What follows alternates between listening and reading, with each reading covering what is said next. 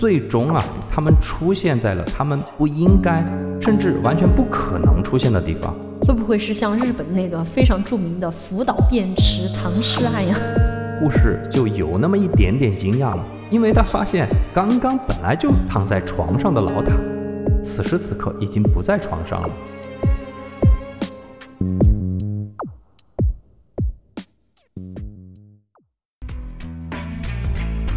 每当星期四的早上起床，我期待节目。在尼达不更新的那天，我会进入坟墓。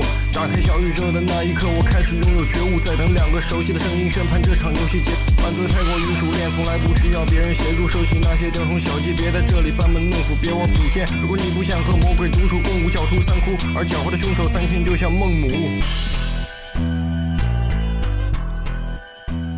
大家好，欢迎收听尼达电台，大家好，我是在羊群之中的留下来。我是杨迪。我们俩其实在勉强支撑。嗯，因为我感觉我俩今天好像中招了，对对对这，嗓子都有点干痒，但是没有关系。嗯，我觉得就看明天的情况了吧。对，迟早的事儿。嗯，不用惊慌。最近啊，很多网友都让咱们聊一聊胡鑫宇事件，嗯，你知道哈？我知道。就是自从十月十四号开始到今天，这个男生呢已经失踪了两个多月了。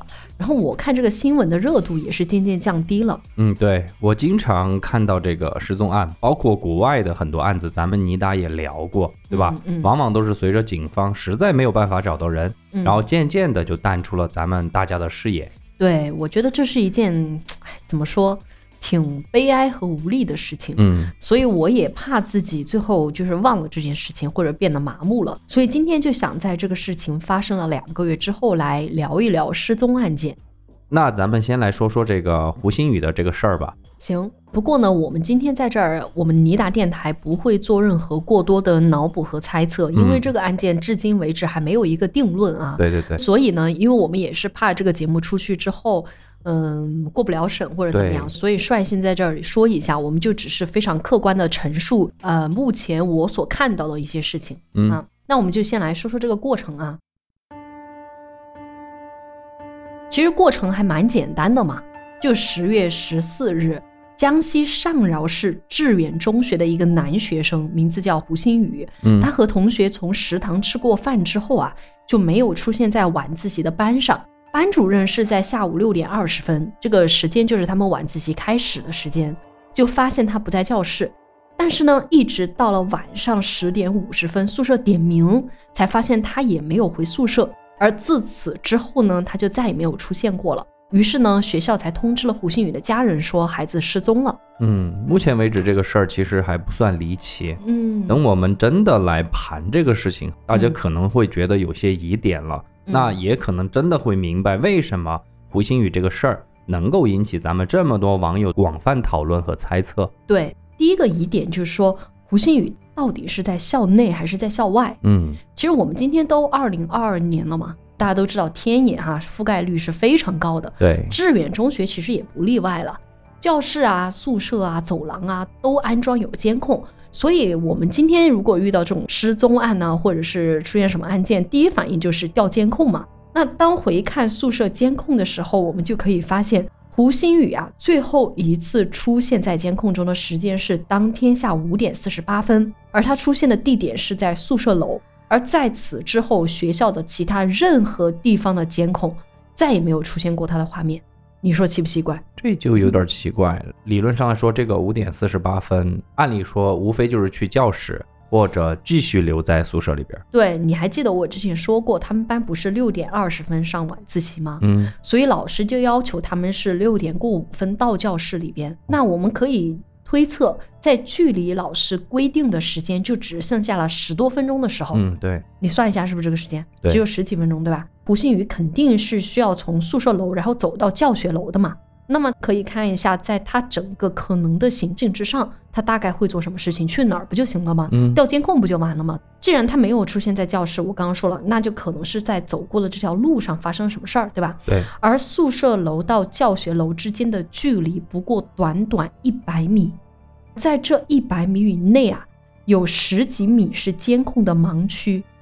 哦，嗯，其实我是看过他们学校的照片的。就发现宿舍楼到教学楼之间有一片比较郁郁葱葱的那种小树林，然后据网上说这是一片小山坡，监控的盲区就在这个地方。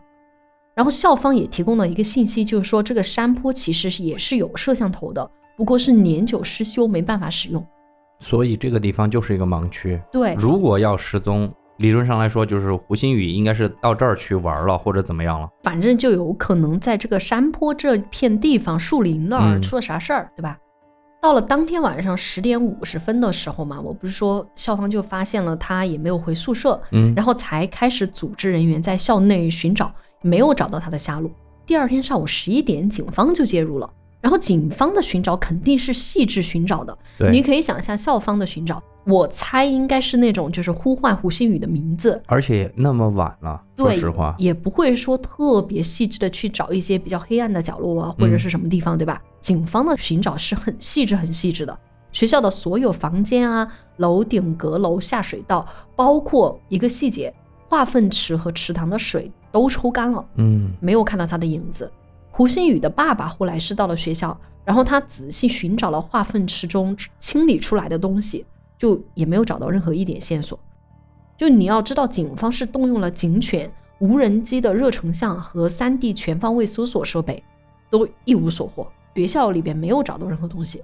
那有没有可能就是翻墙出去了呢？对你问的这个问题很好，就是大家可能会觉得胡鑫宇是不是自己离校了呢？对吧？那校方其实也有过这样的怀疑，但是致远中学是一所封闭式管理的学校，学生一般都是住校管理的嘛。嗯，那你要出去的话，你肯定要批示那个出门条，对吧？然后呢，从大门出去嘛。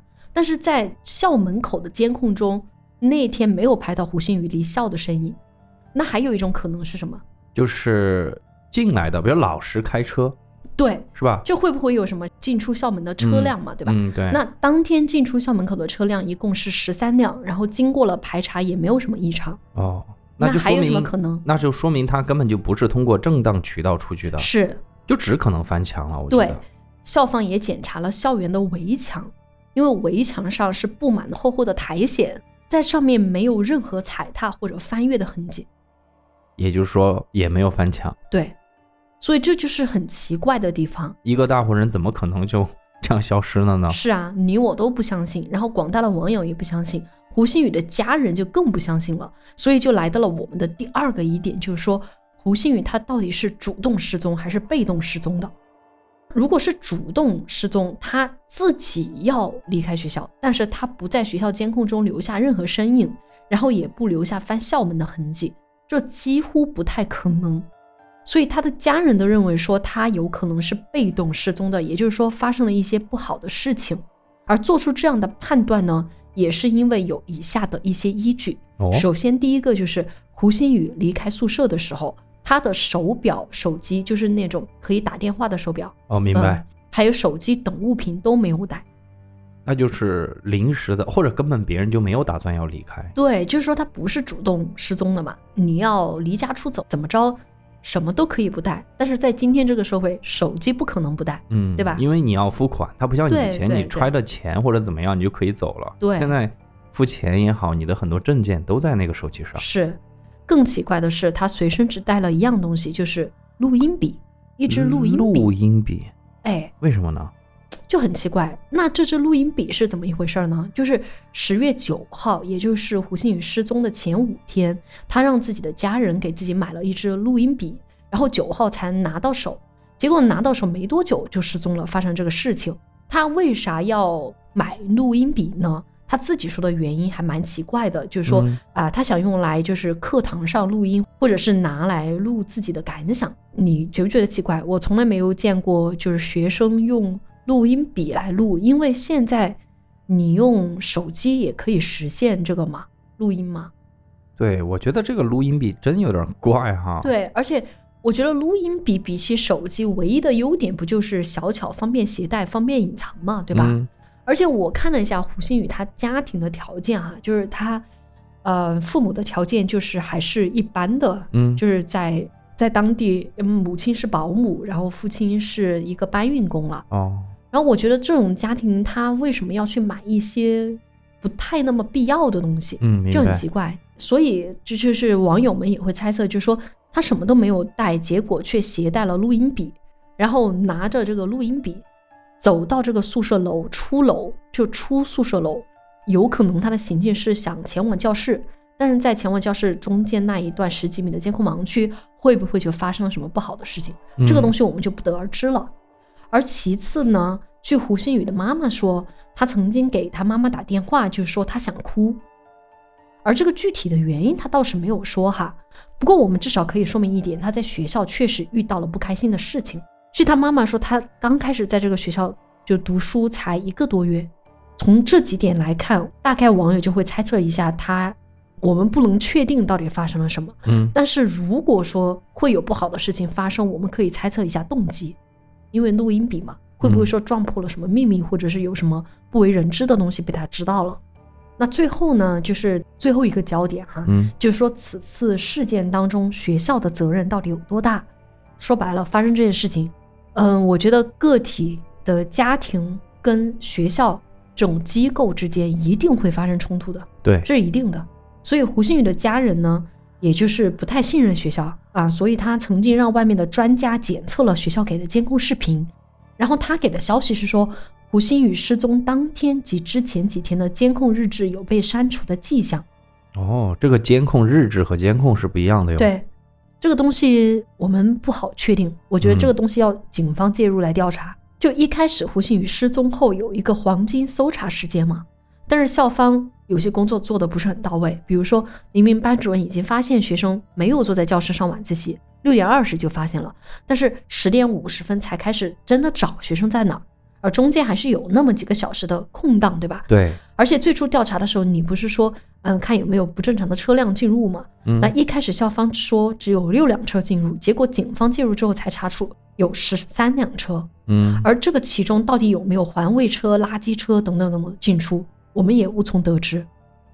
再加上身处舆论之中，某些老师的言辞肯定比较激烈，所以网上现在也有一些关于某些老师的传言了，甚至还有人就把这个事情和操场埋尸的案关联起来了。所以我只能说，直到十二月十三日，当地的警方都表示调查仍然没有最新的进展。现在目前为止，有他们线上的、市上的，还有省上的三级警方都已经介入了，嗯呃，说明还是确实比较棘手了。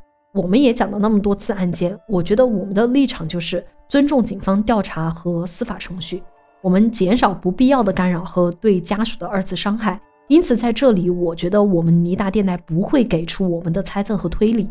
对，昨天我看到那个胡鑫宇父母的代理律师也在出面辟谣了很多网上的这些传闻、这些嗯不实的言论。嗯，我觉得我们两个一直会关注下去的。我希望说官方能够在必要的时候进行一些发声和辟谣，给家属一个交代。我觉得，没错。对于一个就是这种没有相对确切定论的国内案件，我们还是从负责人的角度来说，嗯，不在这个节骨眼上给大家添乱了，给警方添乱了，对吧？等这个事情有了一个官方的说法，不管这个说法，呃，就是公众觉得合不合理，我们再来好好的聊一聊，来对对对盘一盘。对，我觉得这是一个比较负责的态度吧。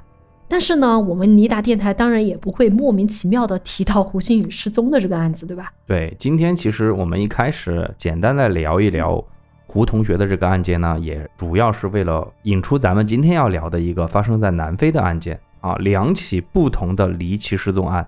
这两起失踪案跟我们刚刚所说的胡同学的离奇失踪非常的相似。我说夸张一点哈，胡同学好歹是从宿舍到教室还有一百来米的距离，这样子消失的。今天咱们要讲的这个案件，是原地消失，属于对，而且我觉得中间也存在着就是个人家庭和警方警方机构中间的一些东西，对一些纠葛。对，然后对于胡同学的案子，我们不敢来说。那对于这个南非的案子，我觉得我们俩可以来开开脑洞，对对对，然后畅所欲言，对吧？但是和胡同学的这个事情不一样的是，我们今天要提到的案件里面的两个失踪者，最后是被找到了，嗯，但是最终啊，他们出现在了他们不应该，甚至完全不可能出现的地方。会不会是像日本那个非常著名的福岛便池藏尸案呀？我先来卖个关子哈，那咱们就开始来聊聊今天这个案件。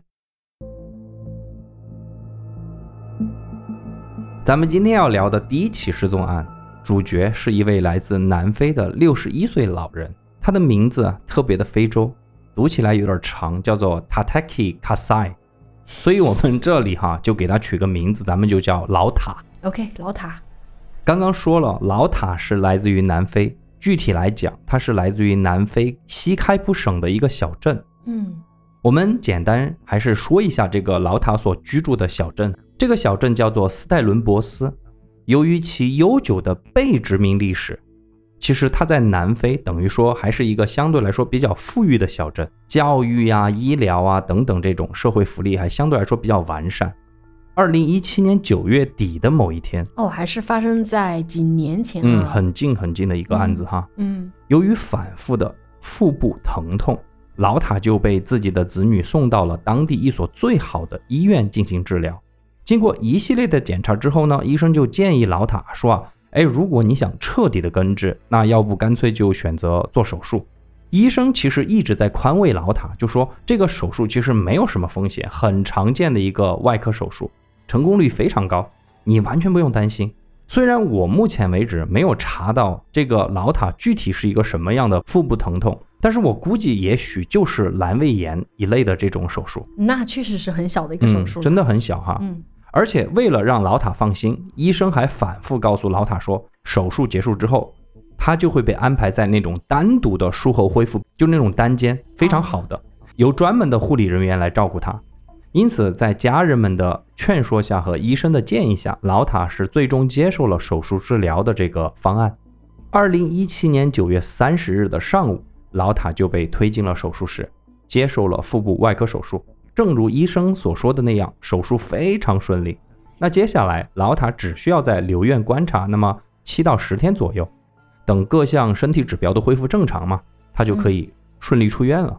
一切呢，也正如大家所期望的那样发展。老塔的术后恢复非常的顺利，虽然伤口哈还有一些疼痛，但是手术第三天他已经能够独自下床走动了。但是医生还是建议他说多卧床休息，毕竟那个伤口还没有拆线，所以他其实可以走动，嗯但是行为还是不方便的。不方便。简单来说，目前为止一切都很正常哈。嗯但是时间就来到了一七年十月五日早上五点十五分左右，那这一天也是老塔术后留院观察的第五天。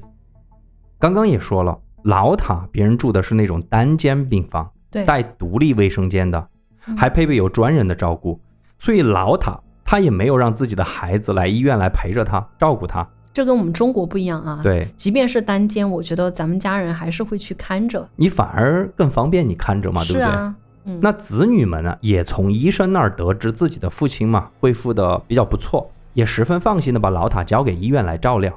那咱们说到这天早上五点十五分左右，负责老塔的护士就准时出现在了病房，干什么呢？进行每日的例行检查。嗯，就检查老塔的身体情况。，对，当护士进入病房的时候，就说：“哎，老塔，你准备一下，我要给你的伤口换一下纱布，然后呢，你可以下床走动走动。”两人寒暄之后呢，护士转过身就走出病房了，但是没有走远。嗯为什么走出去呢？因为他装着药品和纱布的那个手推车啊，大家都知道，护士用的那个手推车上面放着药品，那个东西就放在病房的门外。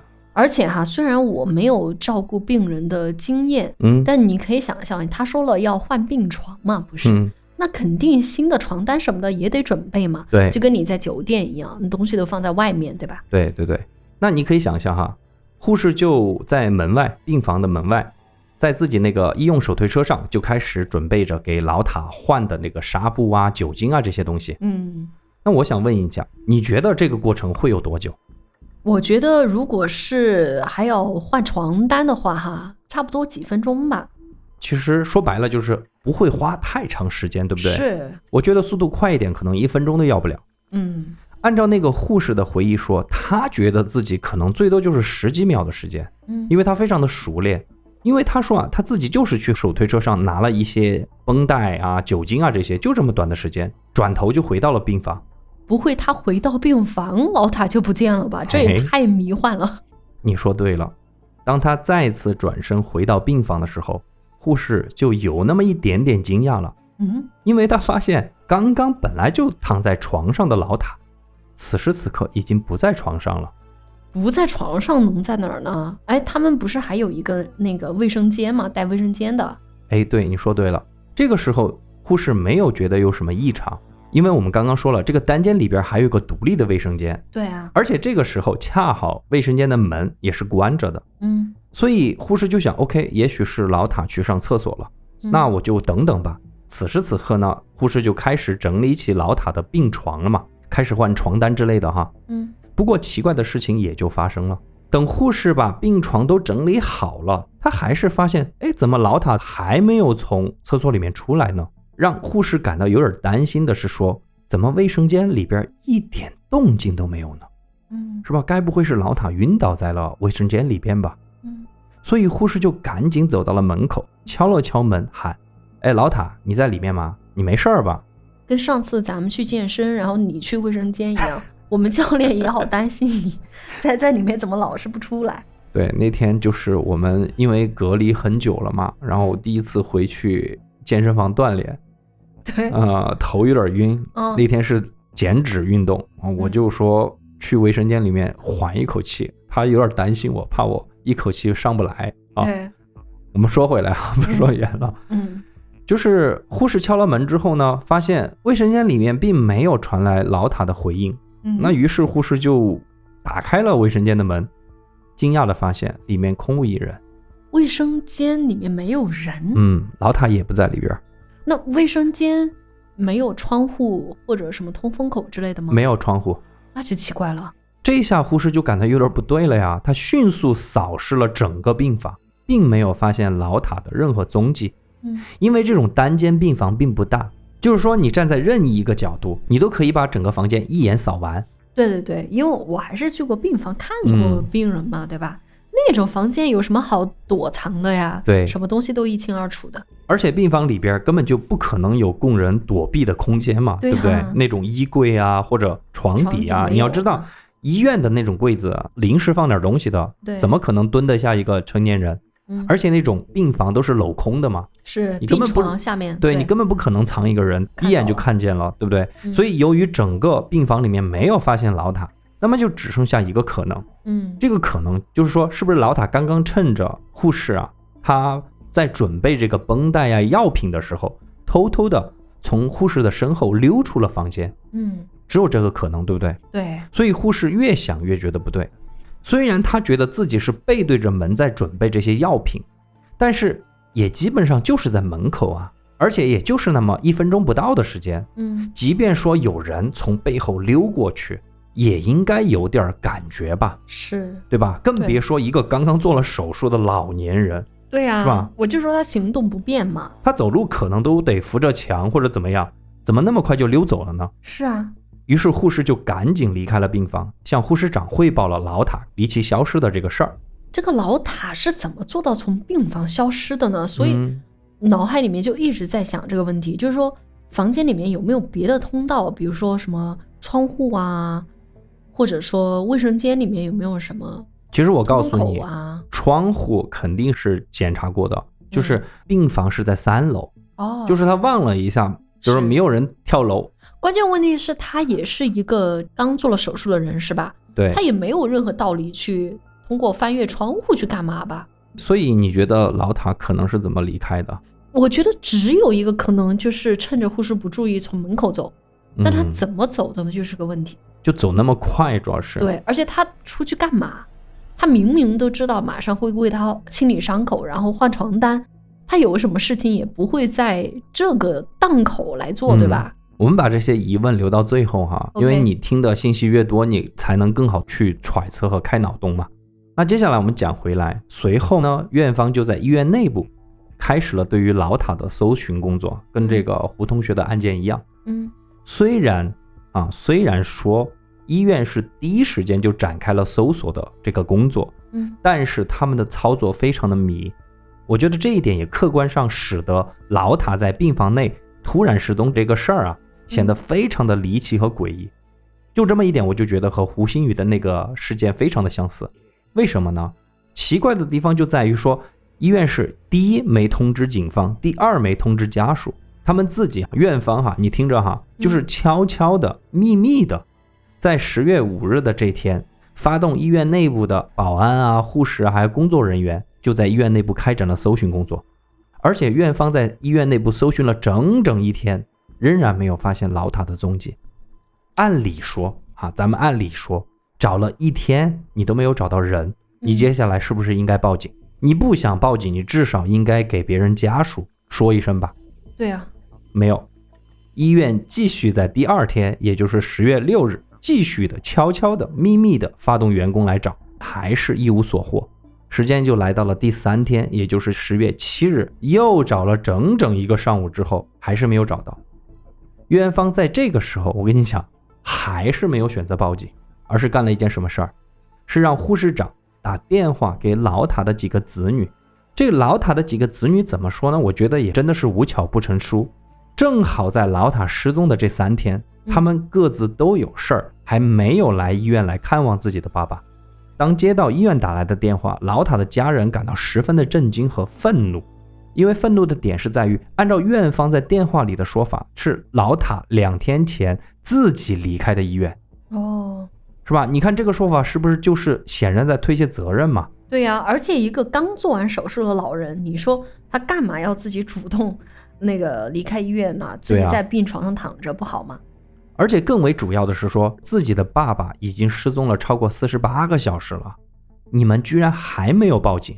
嗯，所以在十月七日下午，在老塔离奇失踪了近六十个小时之后，老塔的家人他们才正式的向当地警方报了警。所以报警了都不是医院的，而是人家的家人。对，嗯那随后警方和老塔的家人很快就赶到了医院。那这一次呢，在警方的主持下，三方啊，警方、院方和老塔的家人开始对医院的内部所有的区域进行了认真的搜索，并且在随后好几天，警方还把搜索的范围扩大了医院附近的几个街区，然而一无所获。其实我想说，这个跟胡同学的这个案子就有一点对，异曲同工的地方了。而且更加异曲同工的是在于说，当老塔在医院里边离奇消失的这个消息啊，被南非媒体报道出来之后，嗯就被很多南非网友，就像我咱们中国网友一样，就在网络上啊，用各种各样的身份哈、有人说。呃，他们是医院内部的人，有人说是警方内部的人，还有说是当天住在医院的病人或者家属，反正就是牛鬼蛇神，一群人就开始跳出来分析和爆料。对，确实，你这个就是属于在眼皮子底下搞失踪了，对啊吧？而且为什么有时候会加剧这样的一个矛盾？就是学校和医院在这种情况下，第一时间可能想的是就是稳定的问题，对，所以他第一时间没有就是站在家属的立场上有这个同理心来呃做出最恰当的处理，所以有一些处理失误的地方。就是把柄，就是能够让网激起网友愤怒的。对，嗯，很多时候啊、这些不实的有些推测哈，我觉得也是他们自作自受了。就啊，苍蝇不叮无缝的蛋，你自己没有做好，那肯定很多人会跳出来说。是啊，咱们简单总结一下，大部分的南非网友面对这个事情哈，嗯包括很多媒体，觉得说院方一开始其实压根儿就没有重视老塔的失踪，嗯所以他们觉得靠自己，就是靠院方他们自己寻找，应该是没有问题的，肯定能够找到的。嗯，但是没有想到找了整整两天，居然是真没找到老塔，所以医院就担心说这样子会影响口碑和声誉，于是倒打一耙，就说是老塔自己离开的医院。对他这个说法显然是无稽之谈呢，谁会相信啊？对，因为有一条未经官方证实的消息，就是说医院内部的这个监控系统嗯啊，它没有达到南非政府他要求的那个标准。就哦换句话说，老塔的那个病房的那个过道，以及整栋楼，虽然表面上是安装有监控的，但是好像是没有被使用过。啊，就是一个表面功夫的东西。对，你说嗯是不是跟那个胡同学的案件有点相似了嘛？这个嗯小山坡上的那个东西是坏的，对不对？是，而且我觉得小山坡不就是最危险的一个地方吗？如果你说要让一个人被动失踪，那小山坡显然是一个最合适的方式。对呀、而且对对这个宿舍楼和教学楼都是依着小山建的嘛。嗯，那真的那个山上要出啥事儿，还不是通过这个地方，对吧？对，所以我觉得最应该加强安防措施的地方，反而没有监控了。要不然安监控来干嘛呢？对不对？是关于这个老塔这个医院，我也想说哈，就我之前也想去看看关于这个有没有更多的证据。确实，网上关于这个的很少很少。嗯但是我看过一个说法，就是南非这个医院呢，就是强调自己的安防措施是做得非常好的，然后说自己的安检人员几乎每一个病房都有足够的安防人员。对对对，但是其实，就通过后来警方的调查也好，或者媒体的调查也好，就发现他们的那种安保远远在要求以下。所以我觉得任何的离奇，不是因为真的离奇，而是因为有漏洞。嗯对。说回来，刚刚那条消息哈，我个人就觉得非常的靠谱，因为为什么呢？当警方都介入之后，肯定警方是先要调取医院的监控嘛。对，我们都知道，学校、医院、机场、火车站这种公共场所是绝对安装有监控的。是警方不可能在那儿说我完全不看那个视频监控，然后在那儿瞎找，对不对？是，所以我觉得医院的监控应该是出了问题。嗯，从阴谋论的角度上来说，这所医院对于这个视频应该是做了手脚。就有没有做手脚，对吧？嗯，掩盖什么秘密？对，因为你两天嘛，你完全可以做很多事情。嗯，你说你在找，谁知道呢？对不对？嗯？第二个是，如果咱们不从阴谋论的角度上来说，我觉得说，是不是院方没有按照他们国家所规定的那个要求去安装监控，嗯所以他们确实很怕警方介入，就发现这一点就会影响医院的口碑。那我们刚刚说了，十月七日，当警方介入调查之后，由于没有视频监控的辅助，嗯他们只能采取最笨的人海战术来搜寻老塔。嗯，就是一连搜寻了一周都没有办法找到老塔。那么南非警方也无奈地叫停了这个搜寻的工作，因为用南非警方的话来说，就是他们都不知道接下来该怎么办。所以，正当警方和老塔家人们一筹莫展的时候，十月二十日的这天，也就是老塔离奇消失大概两周左右，这个案件就有了重大的转折和发现。我想应该是老塔被找到了，嗯好紧张。嗯，我跟你说，接下来你听一听他被找到这个过程有多么的奇怪哈。你知道我为什么紧张吗？为什么？就是我老会想到我们那个胡同学的事对，你会你会共情一下这边。对我好怕，就是会有一天也是这个消息出来了是吧对，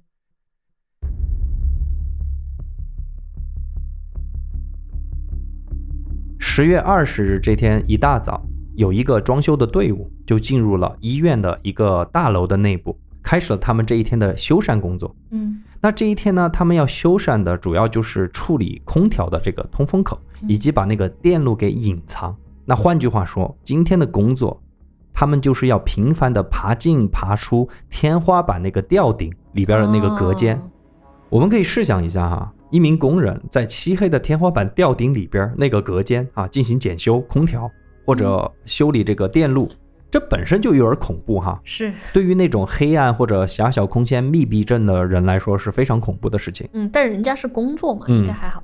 此时此刻，唯一能够照明的就是这个工人头盔上的这个探照灯。对对对对，当他检修完一侧电路之后呢，很正常，他就会转过头去检查另外一侧的电路。就在他刚刚转过头看向另一侧的时候，他就感觉，哎，他头上的这个探照灯啊，似乎好像扫到了一个很奇怪的东西。什么东西？他定了定神，再次用他的那个探照灯照向了他觉得奇怪的那个方向。嗯，你猜他看到了什么？还用说吗？他就看到前方不远处有一个人正蜷缩着坐在这个狭窄天花板隔间里边。坐在里边。对，是坐姿哈，蜷缩坐姿坐在天花板吊顶里边。嗯你要知道，此时此刻这位工人他只是上半身在天花板里边，嗯下半身是蹬着那个梯子的嘛。换句话说，天花板隔间的高度仅仅是一个成年人上半身的高度。是很窄。非常的窄，所以当这个工人看到一个屈身坐在天花板里面的人，这个时候那个诡异的画面啊，吓得他差点从那个梯子上掉了下来。感觉整个人是折着的感觉了。对我跟你讲，我看这个案件看到这个地方的时候，我是非常有画面感。我不知道你有没有这个画面感。有些时候我不知道你有没有感觉，就是我总感觉天花板里边在有那种啪啪啪啪的的那种响声，对不对？有有有 然后我总害怕里面我觉得应该是空调制冷啊，对空调制冷啊什么嗯的吧，因为我有跟你一样的那个，就是感觉一个害怕的点吧，对对对应该说，就是因为我们装那个中央空调嘛，嗯然后你知道是整个走线嘛，对整个走那个管道，所以得吊顶。对我就会有一点害怕，所以我觉得这个是对于我来说是有点恐怖的点在这儿哈。是是是，那咱们也不卖关子了，我相信大家都知道了，这个蜷缩在天花板里面的人，就是警方和院方苦苦寻找的老塔。不过这个时候，所有人都傻眼了，因为他们根本就没有办法解释老塔是怎么出现在天花板这个隔间里边的。我就问过你吧，我说卫生间里面有没有什么通风口，然后你说无所谓，因为他刚刚术后不可能攀爬嘛。但你看现在，不就是攀爬到天花板上了吗？但是你要知道，到底是主动还是被动？的对，还是一句话，主动嗯还是被动的？我们接下来来总结一下警方他们的疑点或者困惑在哪儿。嗯首先，第一个，医院这栋大楼的这个房间啊，嗯不是所有人都有权限进入的，嗯，就是它是那种 staff only 的那种房间，啊你得有钥匙才能进去。是所以也就是说，作为病人的老塔，他不可能独立进入到这个房间里边，嗯。除非有人带着他进去。是。第二个疑点，即便老塔顺利的进入了这个房间，他也没有办法准确的找到进入天花板隔间的那个入口，因为按照工人的说法来说，这个入口是隐藏式的，嗯。也就是说，只有他们这种专门负责维修的工人，他们才知道，哎，那个入口藏在哪个地方。第三个，即便老塔碰巧的找到了天花板隔间的那个隐藏入口，他也没有办法够到那个入口。肯定啊，对吧？因为他没有梯子，是啊，而且这个房间里边所现成的东西都没有办法让老塔搭建一个类似于梯子的东西，让他往上爬。对呀、而且他要打开那个天花板的入口，然后嗯再爬进去，还要把那个天花板入口给原封不动的封回去，怎么可能啊？以上三点如果全部都做到了，咱们就说老塔都做到了，嗯。对于一个健康的成年人来说是非常困难的，嗯。更不要说老塔这个时候，你不要忘了他是做过手术的人，嗯，他是刚刚做过手术的人，而且更加离奇在于，那个工人发现老塔的地方是距离入口还有那么一截的距离哦。嗯。也就是说，对于一个刚刚完成腹部手术的人，他要在天花板的隔间里边匍匐前进，我觉得是几乎不可能的，对不对？他也没有必要。而且老塔为什么最终还选择那种坐姿哈、坐在那个只有半人高的那个天花板的夹层里边呢？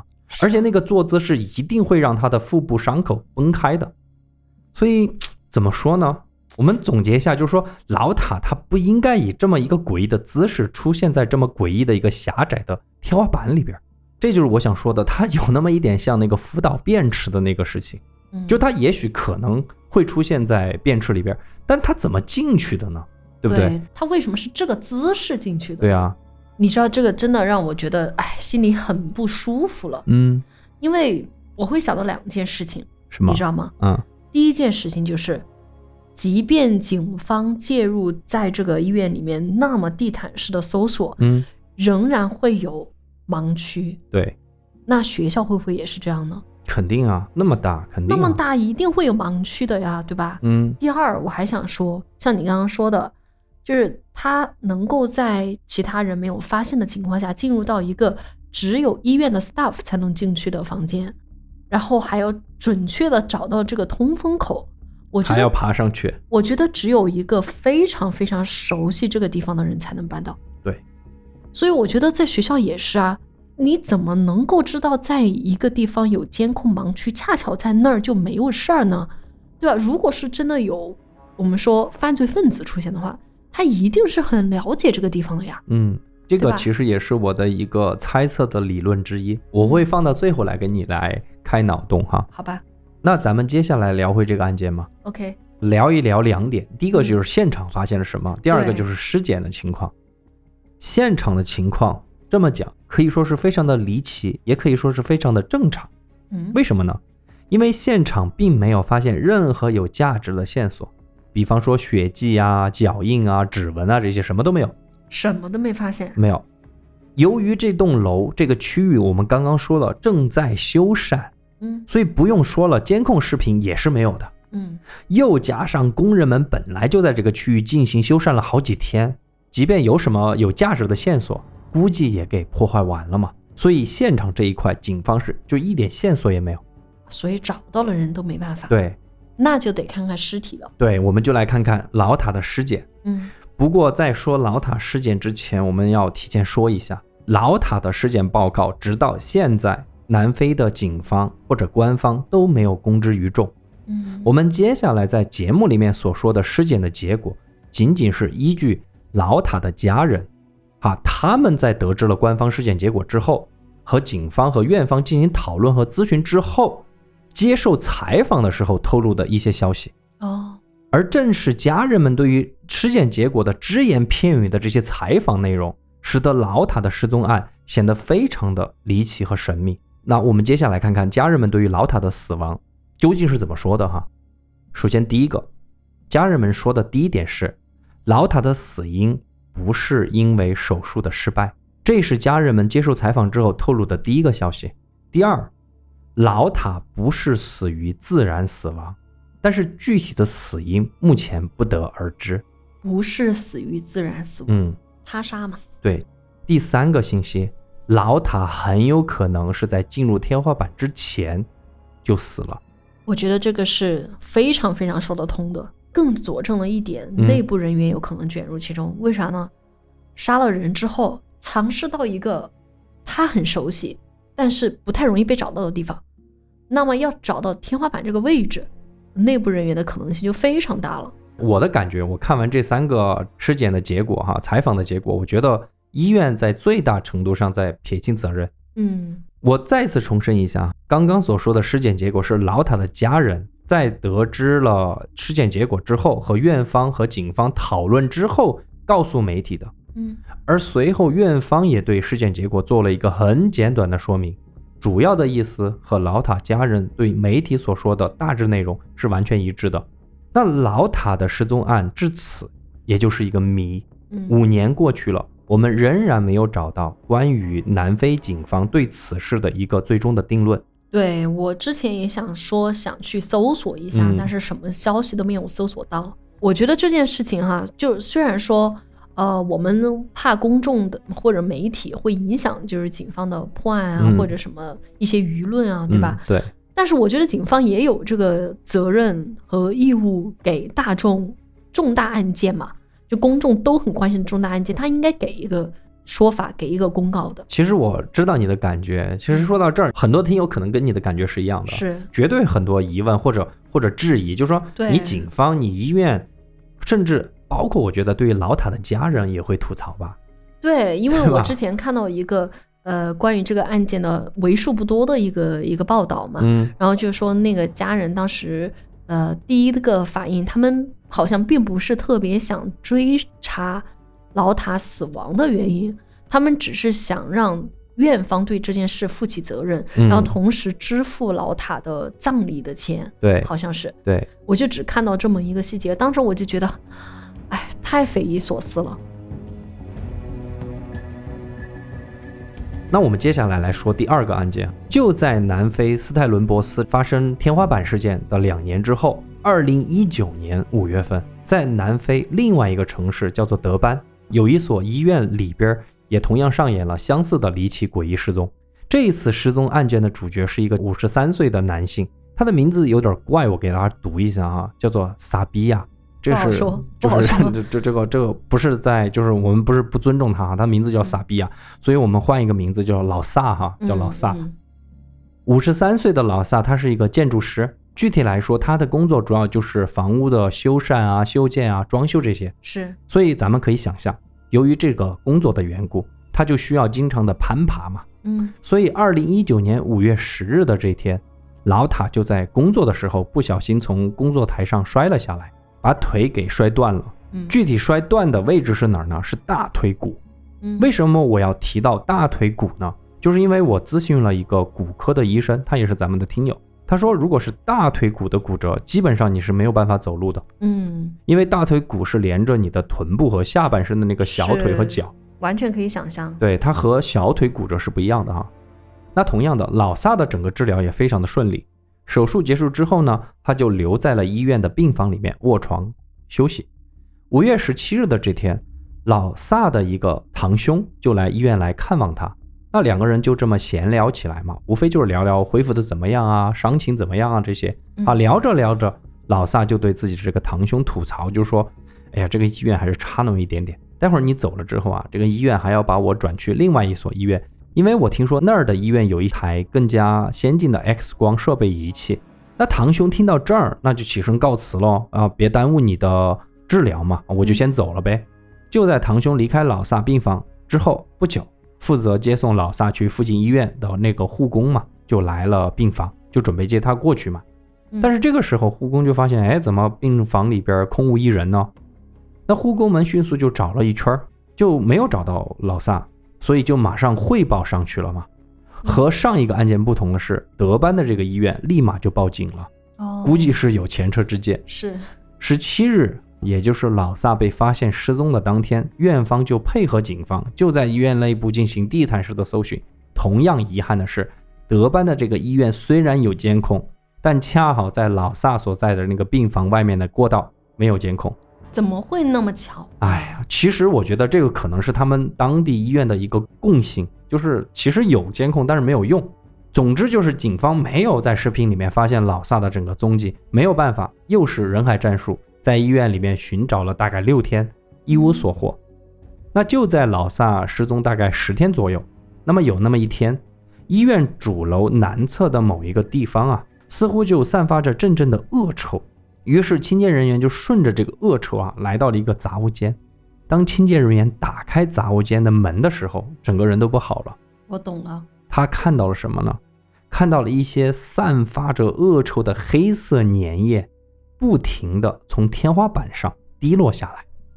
不用说了哈，就在这个天花板隔间里边发现了老萨的尸体，而那些黑褐色的液体就是从老萨正在腐烂的尸体上滴落下来的尸水。唉，跟上个案件一样，尸检报告没有公之于众，家属们没有对老萨的死因做出任何的解释。警方也在调查一段时间之后，因为没有关键性的证据和线索，而不得不终止了调查。那这一起案件，我觉得最后咱们就可以来开开脑洞了嘛。就是已经盘完了，是吧、嗯嗯，我觉得我先来说嘛。o k 我觉得哈，一般这种神秘失踪案，我总是会联想到内部人员协同作案。我也会，这就是跟我们第一期案件讲那个神秘出现在焚烧炉的尸骨一样，我觉得一个人做不到，嗯，而且必须是内部的好几个人一起做。如果是是一个恶性案件的话，我觉得如果没有内部人是很难。这样子嘛，我们这样子来聊，我们先来聊一聊作案手法，OK，然后再来聊一聊作案的动机，是吧？可以，大家也可以跟我们留言哈、说说你的想法和猜测。嗯，但是我我刚刚说了，我不是很想聊胡信宇这个事情，啊，我们就聊这个南我们就聊非的这个哈，我们就聊那个老塔吧。嗯，老塔老萨他们两对对，因为我觉得这个东西咱们可以随意聊，但是嗯现在这个、我们中国这个事情，我们现在先等一下啊。对，让子弹飞一会儿，对对对，我们后面再来慢慢盘啊。真的嗯有官方的说法了，我们再来说哈。嗯。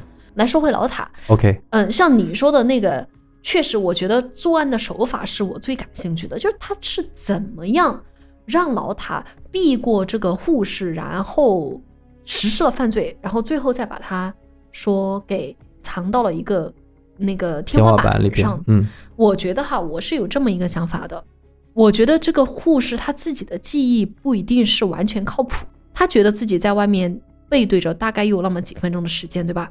我不知道这中间有没有人来让他分神，或者是跟他说话来，我明白你的意思，能懂吗？嗯就是来干扰他的注意力，或者说是他自己在想什么东西太入神了，然后并没有留意到老塔确实是从病房有离开的。嗯这个情况，比如说老塔在这个住院的期间遇到过什么人，交了什么朋友，跟人家有什么约定什么的，他也不会知道，对吧？对，所以我就觉得，嗯，不管真正的真相是怎么样，我觉得护士作为第一个目击证人来说，他的记忆力不一定是靠谱的。而且第二点是因为他是院方的人，对，所以我觉得他嗯，不一定会说真话了。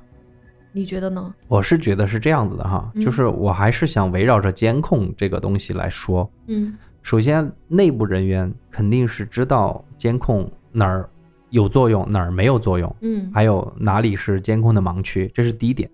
但是我觉得，即便有监控，也很容易躲避。你知道为什么吗？为什么？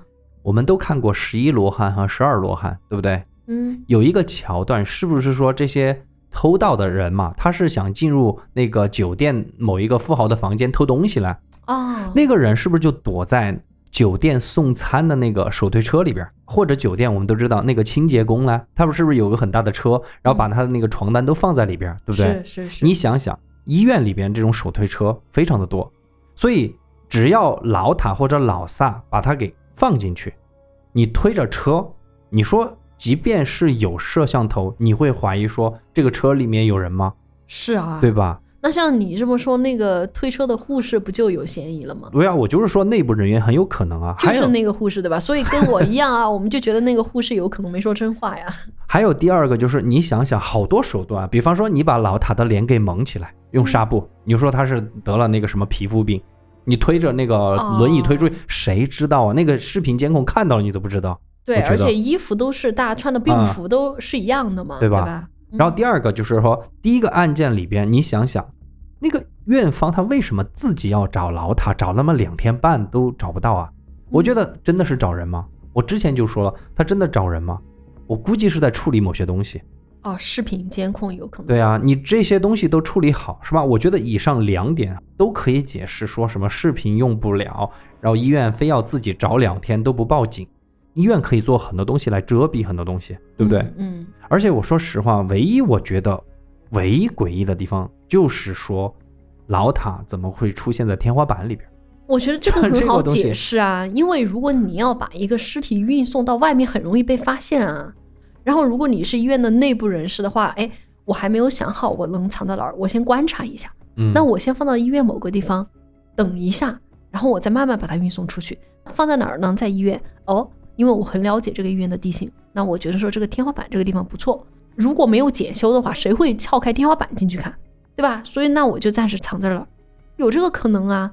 而且你不要觉得说普通医生做不到，对吧？你如果有这个工程的常识的话，像我们那个讲过香港那个电梯的案件，嗯，对吧？你有这个知识的话，你又很有可能去做这样的一个犯罪手段。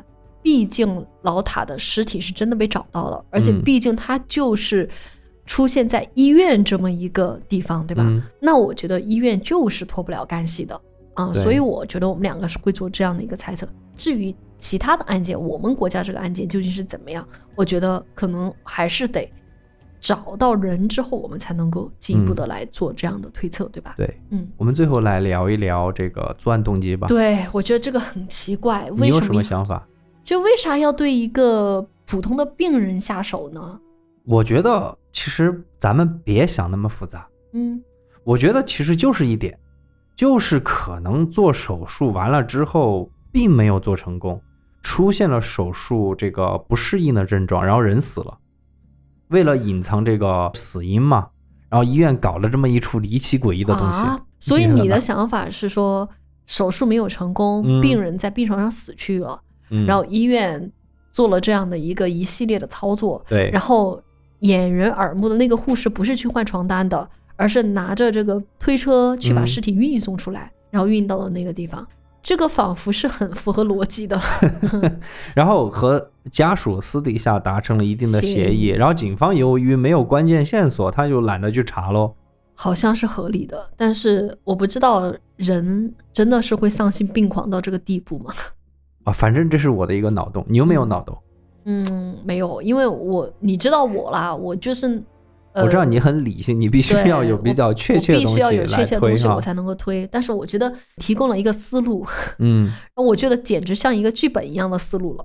不过我先说一下哈，大家就是这个完全就是我瞎说的哈，没嗯没有什么根据，因为这个案件确实确实没有根据，嗯，没有证据，资料很少，嗯，真的资料很少，但凡有多多那么一点点点往哪跑肯定都会说的。对所以他很谨慎，我是瞎说的哈。嗯，大家相信我，因为嗯我真的就是最讨厌毫无根据的瞎猜。嗯，当然，你提供脑洞的话，我觉得也是一个比较有趣的一个点啊，对对对我可以听，但是我做不出来，我必须要根据那个证据一点点来推，就是做出最合理的一个一个解释吧，因为我嗯觉得瞎推也不是很合理啦。嗯，对，我觉得如果大家感兴趣哈，感兴趣南非的这两个离奇失踪案，嗯大家还可以去网上去看，国外好多地方在医院里边发生这种事情，嗯好几起，过去五年发生了好几起。我觉得这两起是算最离奇的，还有两起，大家如果感兴趣的话，自己可以去看一看。对，如果对这个案件，大家比如说，如果你是在南非，